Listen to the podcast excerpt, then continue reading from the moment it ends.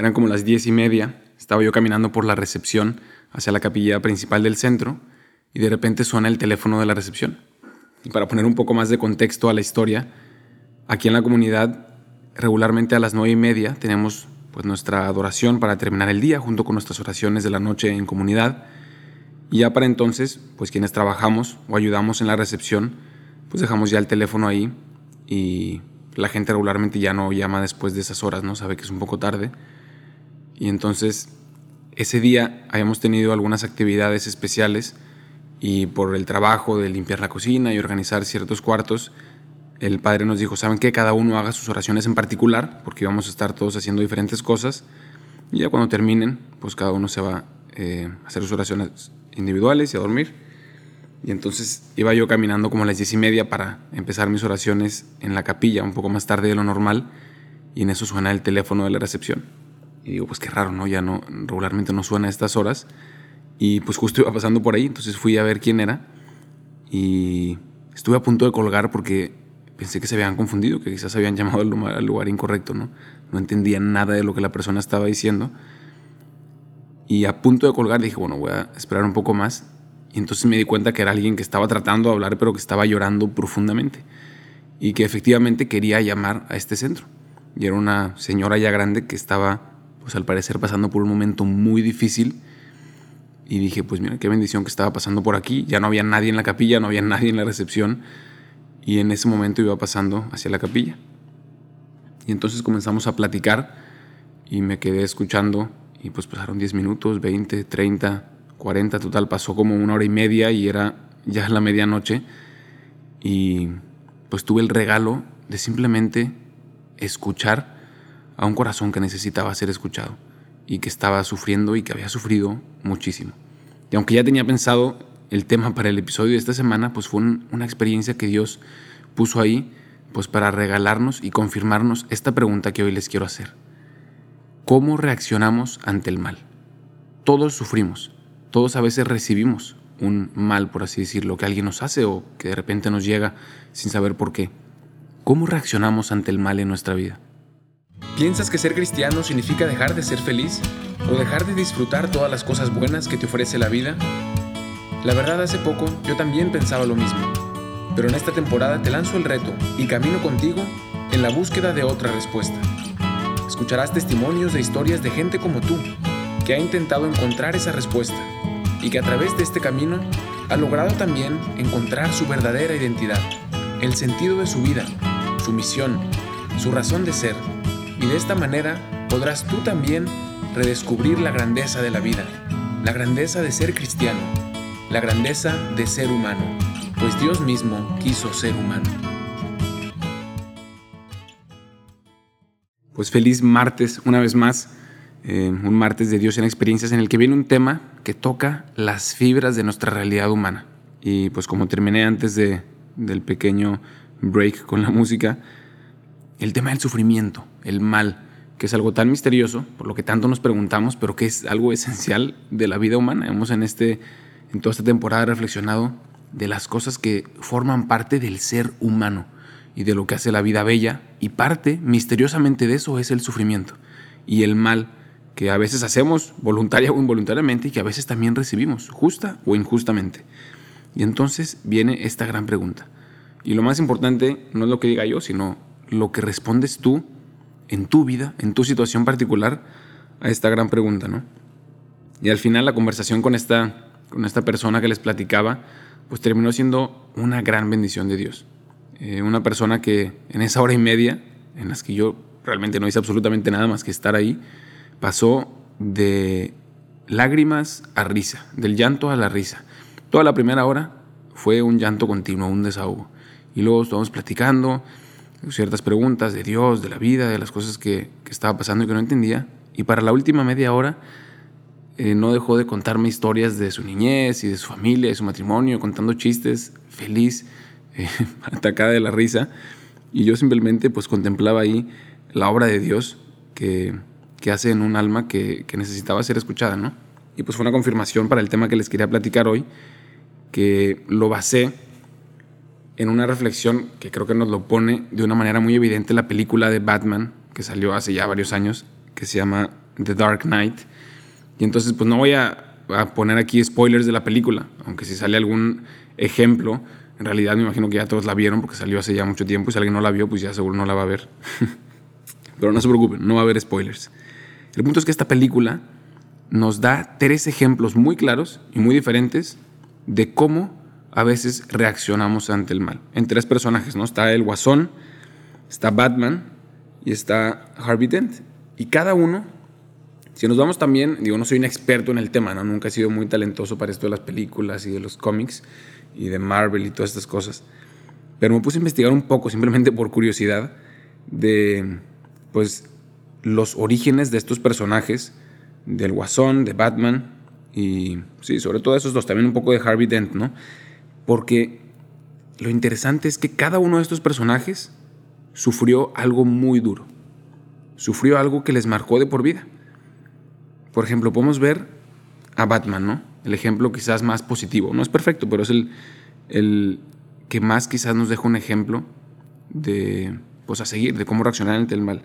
Man nos dice ahí la historia de los cómics, según investigué, que él sufrió también muchísimo desde niño, ¿no? Creo que en alguna de las otras películas aparece un poco de esa vida, de pues, la muerte de sus padres y cómo él tenía miedo a los, em, los murciélagos y pues es todo este mismo tema de que luego al final, después de sufrir profundamente desde niño esa herida de la muerte y de, y de tratar de conquistar sus miedos, pues mientras iba creciendo, después de recibir ese mal tan, tan profundo, tratando de vencer su miedo contra pues, los mismos murciélagos, tomó la decisión de por vida de vencer al mal con el bien. Y a través de eso mismo, que era lo que él tanto temía, con su regla de que iba a inspirar bien en la gente. O sea, su lema era inspirar bondad, inspirar a la gente o demostrarles de que existe el bien y poder vencer al mal con el bien, sin hacer daño. ¿no? Claro que en las películas hay muchísimos ejemplos en los que se excede, ¿no? Y también hace ahí sus, sus desastres, por eso digo que no es un ejemplo perfecto, pero al final es un personaje que sufrió algo que le hirió profundamente y que le hizo tomar una decisión. ¿Qué voy a hacer al respecto con esto que, es, que, que he padecido, que he sufrido? Pues Batman dijo, voy a vencer este miedo y no quiero que nadie más experimente eso que yo experimenté. El dolor de la muerte de un ser querido, en este caso de su propia familia, tan fuerte.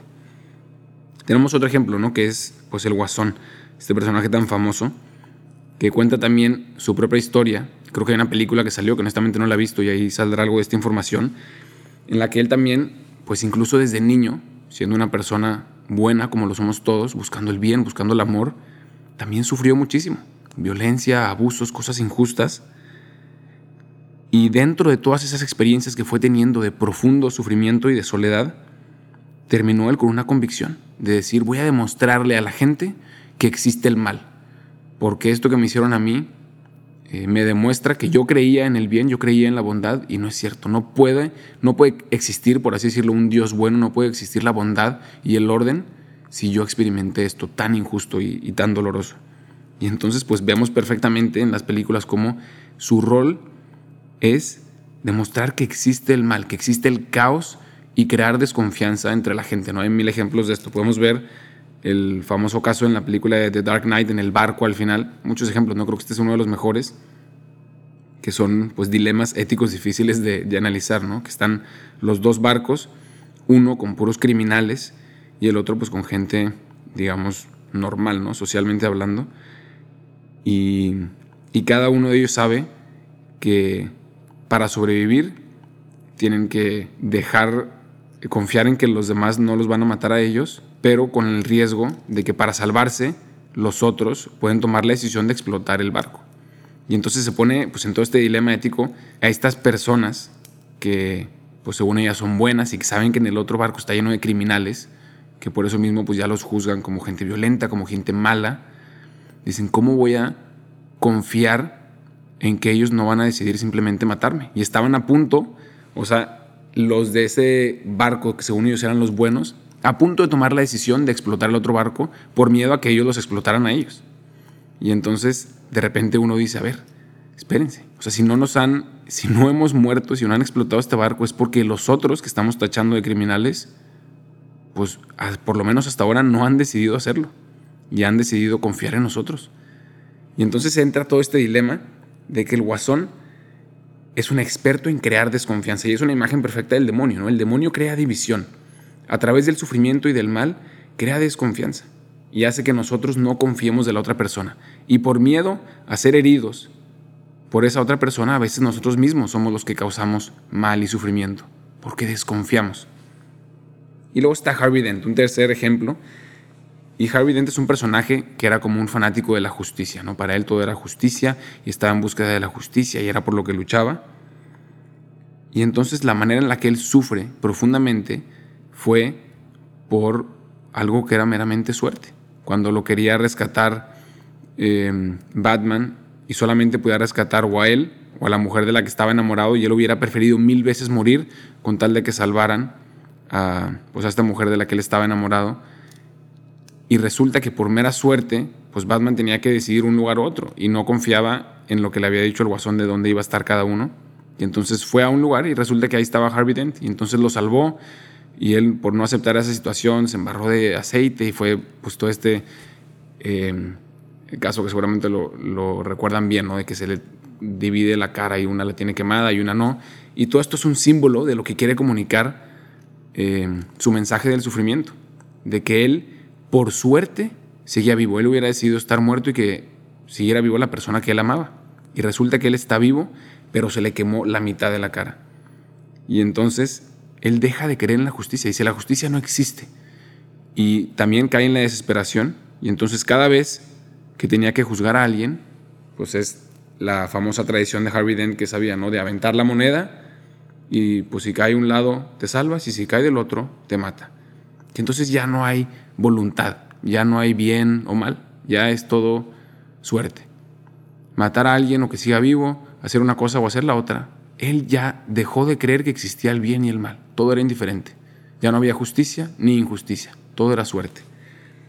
Y entonces cada uno de estos tres ejemplos son simplemente imágenes de lo que nos puede pasar también a nosotros, porque igual que estos tres personajes, independientemente de nuestra historia, todos hemos sufrido y vamos a sufrir injusticias, dolor, mal recibido, sufrimientos profundos que nadie entiende y en los que nos sentimos pues profundamente heridos y solos a veces. Y entonces la pregunta es, ¿cuál va a ser tu reacción contra todo ese mal y sufrimiento? va a ser buscar vencer el mal con el bien a través del amor, va a ser la desesperanza y la división y la desconfianza, va a ser la indiferencia y la falta de fe en que existe la posibilidad de hacer el bien y de recibir el bien.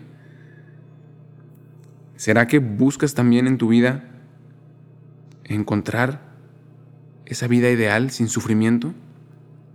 ¿No será que buscas constantemente una vida en la que no existe el sufrimiento? No nos damos cuenta de que eso no existe. No existe una vida sin sufrimiento. Es algo esencial de la vida humana. Es misterioso y podemos también cuestionarlo. ¿Por qué existe el sufrimiento? ¿Por qué Dios permitió que existiera el sufrimiento? ¿Por qué Jesús mismo aceptó el sufrimiento, aunque le costó tanto y no quería padecer esa pasión? ¿Cómo reaccionas tú ante el sufrimiento en tu vida? Y hoy, antes de pasar a la canción, queremos también hacer un anuncio especial de pues que todo este tema que hemos ido recorriendo sobre la identidad va llegando a su fin. Y entonces, antes de terminar la segunda temporada y anunciar lo que viene en la tercera, pues encontrarán ya con una sorpresa ahora la canción y pues les espera algo muy bueno para la tercera temporada.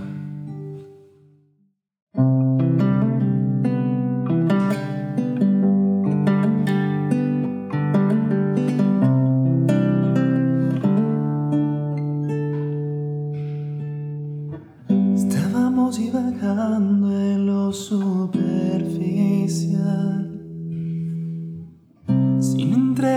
Al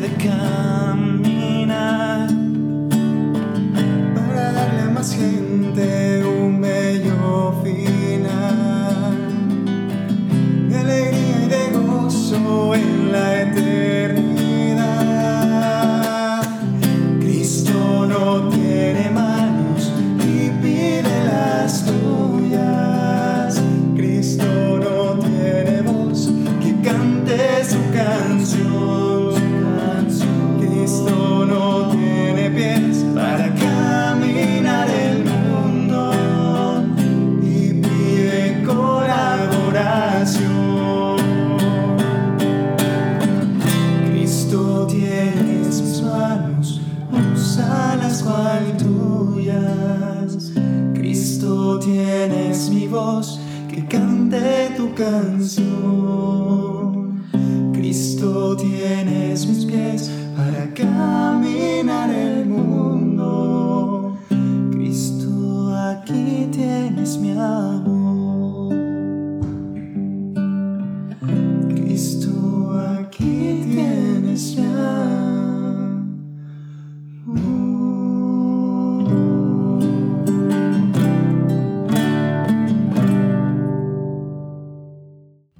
queremos teoría, la verdad. Buscamos experiencias. Por eso en este podcast te ayudamos a llevarte a Dios a donde vayas y hacer de cada día una experiencia de Dios. Búscanos en Instagram como Dios en Experiencias. Compártenos tus comentarios, haznos preguntas en Dios en Experiencias.